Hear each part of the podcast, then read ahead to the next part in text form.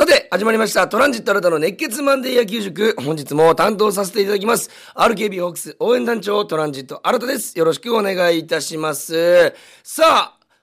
もう年末がね、えー、まあ年の瀬でございますけども、えー、1年間のね、ラストマンデー野球塾と、えー、いうことになりますし、えー、来週はね、1月1日ということで、さあどうしようかというところでございますけども、まあ今年1年をね、えー、まあ今年1年もホークスをまあ全力応援させていただきまして、皆さんには本当にコアな野球情報をここで僕が好き勝手喋っているのをね、えー、1年間聞いていただいて、たくさんメールもいただいたと。お最高の1年になったなというふうに思います。ホークスがね、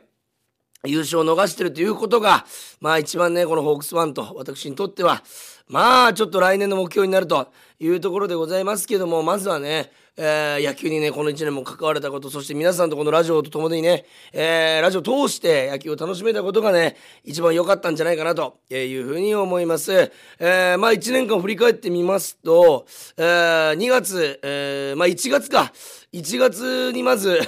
あの、個人的にはなるんですけども、あの、牧原大成選手の、えー、自主トレに参加させてもらったというのが、まずはね、このシーズン、この1年間スタートの、まあ、野球のスタートと言っても過言ではないのかなというふうに思いますし、人生初のプロ野球選手の自主トレに参加と。しかもそれがね、牧原選手ということで、本当に、あの、最高のスタートが切れましたし、今思い返してみますと、今でもこの口の中が血の味するような、本当にきついウォーミングアップ。ウォーミングアップでこんなにきついのかと、えー、本当に思ったんですけども、あ極寒の、お小郡球場ですか。1月の22日日曜日でしたね。え極寒の小郡球場、朝9時ぐらいからウォーミングアップ兼トレーニングが始まりまして、1時間ほど汗を流したんですけども、はい、OK と言われた1時間後、皆さんはね、えー、まあ、牧原さんだったり野村、勇さんだったり、えー、社会人野球独立リーグの選手たちは、そのままね、キャッチボールに移っていったんですけども僕はもう、その場から立つことすらまずできないと。えー、いうことで、なかなかこの息が収まらないっていうのがね、30分から1時間続いたと、本当に苦い思い出をしたなというふうに思いますし、同時にね、プロ野球選手がいかに、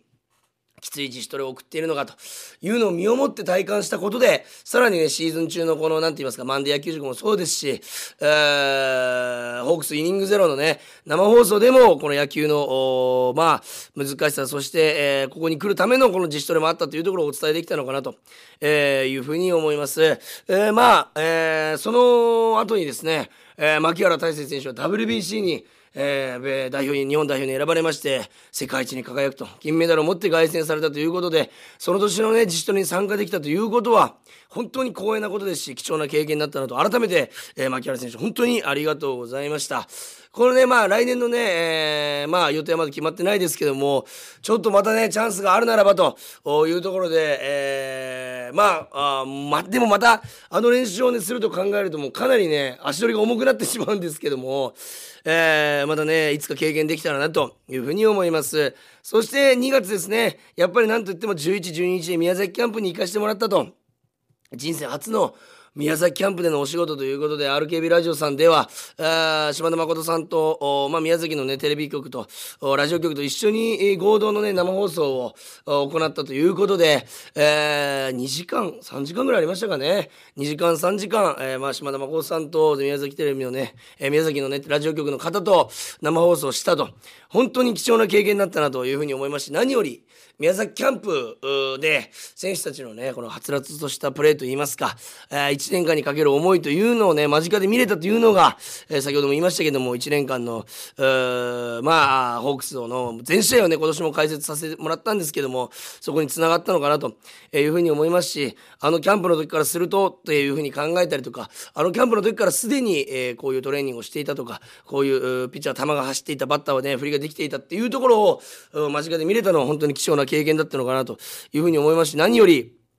えー、まあ、OB の方々とももうあの、まあ、森福さんだったり、えー、例えば柴原さんだったりと OB の方々とお話しさせてもらう中で、えー、現役選手のプレーを生で見て解説してもらったというのも一つ僕にとっては大きなあことだったなというふうに思います、えー、この1年間のスタート1月2月が本当に最高なものになったなというスタートでございました。そして、えー、まあ3月、えー、プロ野球開幕ということでございまして、えー、やっぱり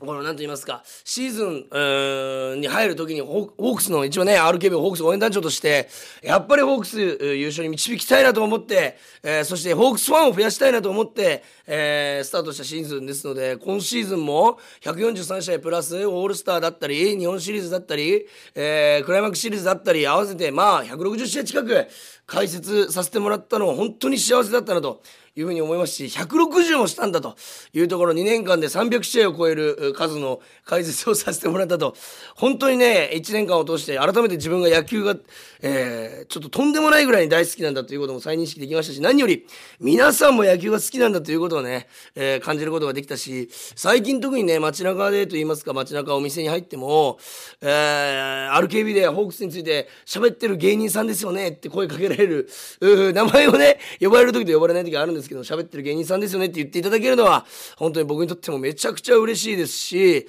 えー、皆さんのね、おかげでこのラジオができてますんで、えー、来シーズン、来年もね、頑張りたいなという思いが、を新たにしている状況でございます。えー、来年はね、ホークスを1位優勝というところをね、えー、皆さんと一緒に分かち合えるように頑張りたいなというふうに思います。今日はね、年末、まあ、スペシャルということで、何件かね、質問をいただいておりますんで、その質問に答えるというところと、先週のね、えー、日曜日ですか、えー、中村晃選手と、先週の土曜日ですね、23日土曜日、えー、ホークスの中村晃選手と、4モール柏山店でね、えー、トークショーを行いまして、晃選手のことをね、まあ、肌で感じたことをね、皆さんのここでね、おしゃべりできたらなというふうに思いますんで、質問コーナーと、明選手のトークショーについて今日はお話したいなというふうに思います。今日もね、えー、もう野球に次ぐ野球でお届けしますんで、皆さん、えー、30分近くお付き合いよろしくお願いします。それでは始めていきましょう。プレイボールトランジット新たの熱血マンデー野球塾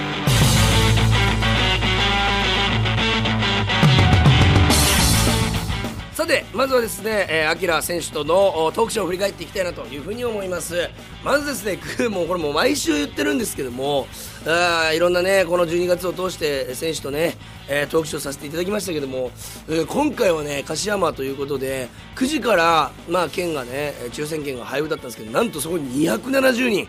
えー、お客さんが並んで最終的には300人から400人のお客様がトークショーを見守ってくださったということでね、改めて来てくださったお客様、もちろん中村晃選手お目当てでございますけども、私もね、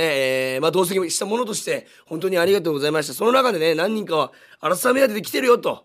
僕に気を使って言ってくださってありがとうございます、本当に。えー、それを全部真に受けてね、僕は頑張りますので、えー、これからも言っていただいたら嬉しいなというふうに思います。そしてね、まあ、記者の方も何人も来ておりましたし、本当ね、400人近くのお客さんが見守ったトークショーなんですけども、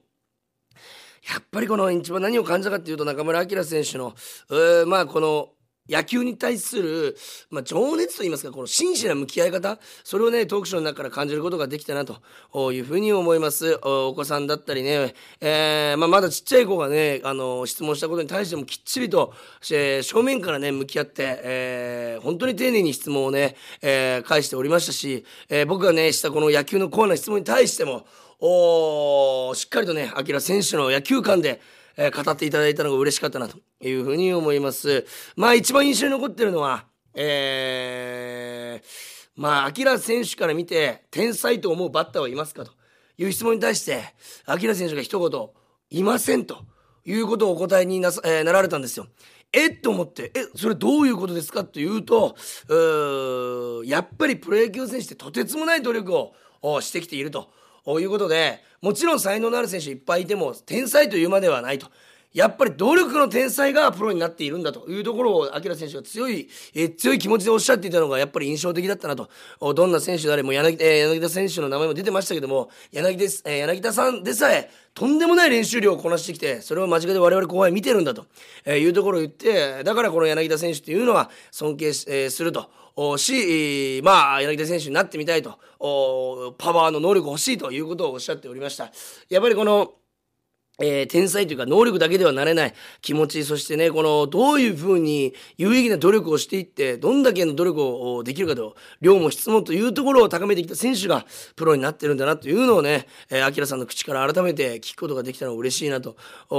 いうふうに思います。このアキラ選手のね、この野球に対する姿勢というのがね、これが見に来てるファンの方々は、まあ、野球のみならずね、この実生活に生きるような、えー、仕事であったり、友達関係であったり、恋愛であったりと、えー、まあ、準備が大切だということもね、アキラさんおっしゃっておりましたし、えー、そういうところも含めて実生活に生きるような、えー、お話をたくさんいただけて、えー、本当にね、え、有意義なと言いますか、え、とんでもなく貴重な経験をさせてもらったなと。え、いうふうに思います。え、まあ、このね、ラジオでも何回か言わせていただいたんですけども、なんとかね、お食事に同席させていただきまして、えー、俺に触れて、アキラさんのこの、なんて言いますか、かっこよさと言いますか、あに、この、なんていうか、この、まあ、野球選手としてもちろんそうなんですけども、やっぱ人間として、この、大先輩として、この尊敬できる部分っていうのが本当にたくさんあるということをね、えー、また、あ感じることができましたし、えどうにか、あホークスのね、力になりたいということをおっしゃっておりましたんで、まずはね、この1年間、来シーズンね、この怪我にだけは気をつけて、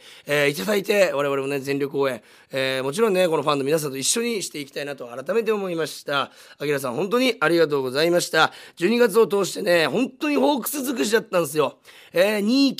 16、23、そして17ということで、5日間のトークショー、計、えー、コーチ入れると6人かな。あの皆さんとトークショー6選手とさせていただきまして、えー、5選手1コーチか、えー、させていただきました、えー、そして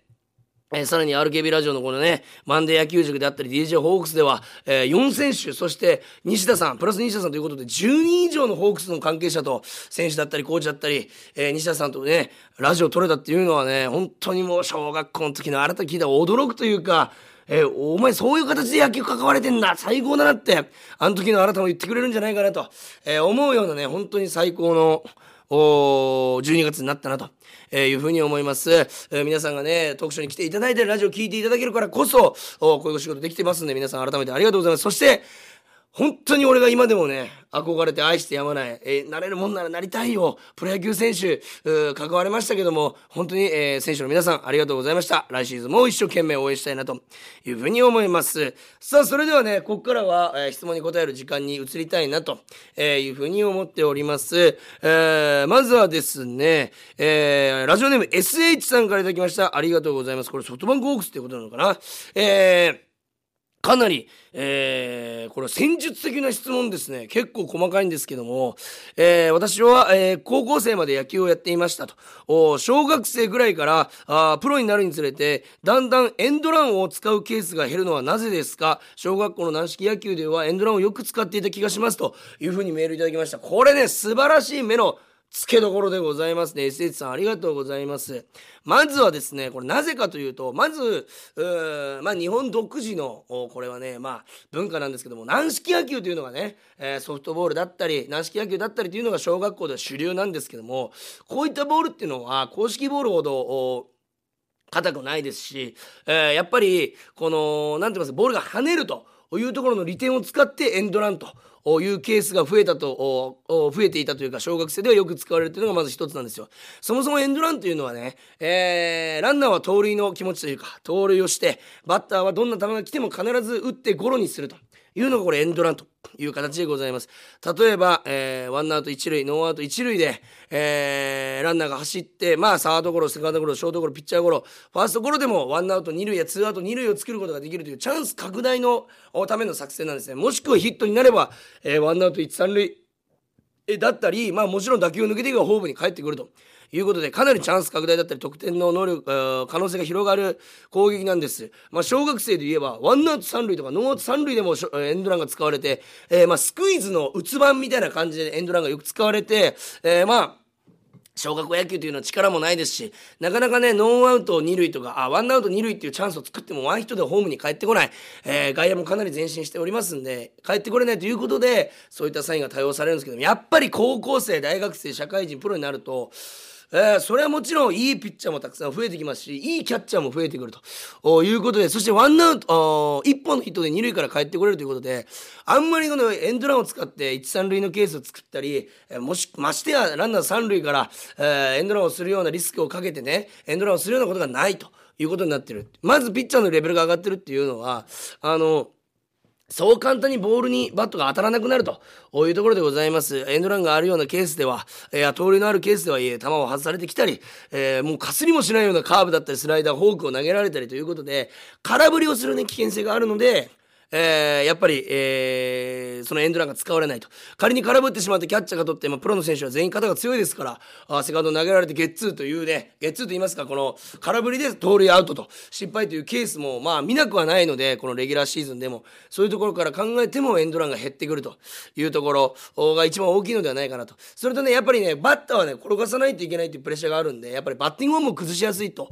いうところあるんですよ。対応してしまうと。うまあそれと、やっぱりバッターに任せるといったような、えー、サインがプロ野球の中で多いのでそういったいいバッターが多いのであまり小細工を使わずランナーを動かせるというよりはどしっとバッティングさせると。特に3番から6番7番ぐらいまでかけてはエンドランは少ないんじゃないかなと。やっぱり1、2番だったり8、9番、7、8、9番のこの機動力を使っていかないといけないところでエンドランはねたまに見るんですけども。ただ僕はそういった攻撃というのが攻撃がとても大好きなのでちょっとエンドランというところもね来シーズン注目したいしもっとプロ野球でエンドランがこのなんていうかなこのサインとして出ると本当にね出る出てはいるんですよサインとしては。ただあまり目立たないというか、えー、一つの戦略そこを取り上げられない、えー、場面もありますんで、えー、そういったところがもっと取り上げられてねプロ野球でもエンドランというのはね、えー、広く使われるというところはねなんかかなり楽しみにしたいなというところでございます。SH さん、えー、めちゃくちゃいい質問ありがとうございます。さあ続きまして、えー、こちらあラジオネームホークスホークスホークスさんから頂きました。ありがとうございます、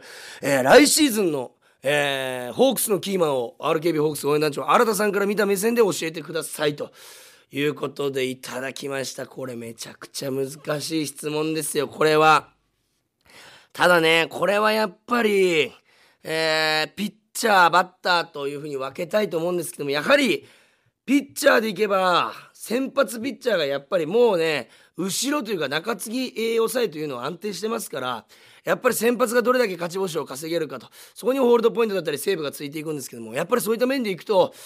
え先発投手陣がどれだけ、えー、柱となれるか。ってなった時に、まあ、もちろん今年結果を出した有原投手だったり、えー、本当に素晴らしい活躍。いまだにね球速も上がり続けていて体も強くなり続けている42歳鉄腕和田剛さん。ここら辺はねもう完全にホークスの軸となっておりますんであえてキーマンというところではないですけどもそういった面でいくとやっぱりチームの勝ち頭になって、えー、15勝していただきたいのは石川修太さん。やっぱり期待したいなと。石川修太さん東山奈緒さん、えー、この2人がね、えー、15勝近く13勝14勝12勝これ上げてくれるとチームをおのずと優勝になっているんじゃないかなと。いうふうに思いますし今年からねあ来年からか。モイネロさん大津投手がね先発になりますんでここの層も厚くなりますんでこのピッチャーたちが2桁ずつぐらい勝ってくれるとするとホークスの優勝は硬いんじゃないかなと。もちろんそういう簡単なね2桁勝利って言いますけど簡単に。そんな簡単なものではないんですけどももうどのピッチャーもね持てる持ってる能力的には絶対にいける数字ですし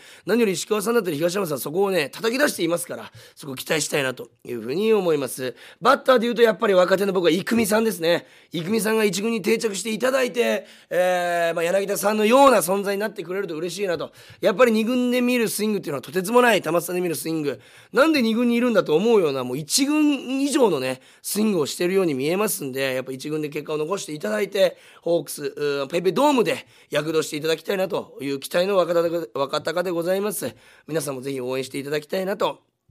えー、いうふうに思います。さあ、あホークス、ホークス、ホークスさん、ありがとうございます。さあ、続きまして、ラストですね。えー、こちら、ラジオネーム、野球大好き人間さんから頂きました。ありがとうございます。いいですね、ラジオネーム。さあ、こちら、あ新田さんの他のチームで来シーズン注目している選手は誰ですか？ということで、質問をいただいております。他のチームでほう、なるほど。なかなかホークスの戦力分析というか、ホークスの選手をたくさん取り扱ってるので、まあその中でね、シーズン通して143試合いろんな選手と、いろんなね、チームと対戦してきた中で僕もね、見させていただきましたし、えー、今年は、今年もか、あ RKB ラジオさんの生放送で生解説をさせていただきましたんで、まあいろんなところで見てると、やっぱりバッターでいくと、ピッチャーからいきましょうか。ピッチャーからいくと、オリックスの大利高校出身山下俊平太投手。やっぱりとてつもない能力を持ってると思いますんで来シーズン山本由伸投手がドジャース行って抜けた、まあ、宮城投手と左右の両エースで勝ち頭になるんじゃないかなと。山崎幸也さんも抜けたというところでオリックス的にはね戦力がかなりダウンするはずなんですよ。西川選手をね取ったとはいえばピッチャー陣は下がると思いますんでそこをね山下新平太選手がどう埋めるかとむしろどう埋めるかというかエースですから、えー、このホークスに立ちはだかるはだかる物理的にもメンタル的にももう全てにおいて大きな壁になりますんで、えー、あんまり大堀高校出身だからホークスをいじめないでと思いいますけどもやっぱこのフォークそしてカーブストレート全部一級品ですのでここの山下俊平太投手を打っていけるかという意味では来シーズン注目している他のチームの選手でいうと山下俊平太投手かなと。惚れ惚れするような体格とストレートと変化球持っておりますし、マウンドさばき、度胸もいいですから、見てて気持ちいい選手だなというふうに思います。バッターで言うとちょっと怖いになっちゃうかもしれないんですけど、まあまあ野球版なら知ってるんですけども、阪神の前川右京選手という選手を挙げたいなというふうに思います。左バッター、智弁学園出身で3番か4番打ってたのかな甲子園では。本当にあの、オリックスの北選手、明石商業にいたんですけども、この選手と、最近で言うと2人かな、世代は違うんですけども、甲子園見てて、絶対にプロで活躍するじゃんと。思った本当に柔らかくて柔軟性があって長打も打てて足も速くて、えー、バットコントロール良くて選球眼良くてというたまんない3拍子揃った選手、えー、かなというふうに思います。前川右京選手、えー、阪神のね最後はね1軍にいなかったのかな。途中は1軍にいたんですけどもかなり、えー、期待の若手というかホープとしてね今注目されていますんでまあホークスが当たるとすれば交流戦日本日本シリーズですけどもこの選手というのね、皆さんもね、ちょっとね、まあ、あ夜のスポーツニュースだったり、ラジオニュースでね、これ聞いて、ちょっと追っかけてほしいなと。前川選手、本当に僕が一番魅力だなと思うのは、えー、まあ、広角にヒットが打てるということもそうなんですけども、変化球であれ、ストレートであれ、同じスイングができると。スイングが緩まない、強いスイング。ここができるというのが非常に、えーまあ、魅力かなというところ。広角打法で言えば中村晃選手のようなあバッターですし、強く振るといったところでは柳田選手のようなあ両サイドに強い、えー、打球が打てるということで、まあ、柳田選手ほどのまだその長打力はないんですけども、おそこに匹敵するようなバットコントロールを持っている選手かなと必ず出てくると思いますんで。皆さんぜひ注目していただきたいなというふうに思います。メールたくさん、そして質問たくさん、ありがとうございます。さあ、今シーズンも本当にたくさん喋らせていただきまして、一回も休むことなく、えー、マンデー野球塾走り切ることができました。2023年も皆さんのおかげでございます。えー、まさか2年ぐらい続くと思ってないんで、めちゃくちゃ本当に嬉しい日々をね、過ごさせてもらったしこのラジオを通して野球で皆さんとつながれたこと何回も言いますけども本当に感謝しておりますんで2024年もっともっと飛躍の年にしたいと思いますのでそしてホークスの優勝に1ミリいや1ミクロンでも貢献できるように頑張りますんで、えー、ぜひ皆さんもね大きな声援をホークスに送っていただきたいなというふうに思いますしもっともっとコアな野球解説していきたいと思いますんで皆さんたくさんメール、えー、2020年を皆さんからメールにも期待しつつ、えー、僕も頑張っていきたいなというふうに思います。皆さんと一緒にさらに野球を好きになれたらなというふうに思います、えー、今年も1年本当にありがとうございました。皆さん良いお年を。それではあ今年ラストのコールでございます。お聴きいただきありがとうございました。ゲームセット。ここで Google ポッドキャストをご利用の方へお知らせです。Google ポッドキャストは2024年6月23日をもってサービスを終了します。引き続きこの番組をお楽しみいただくには、ラジコ、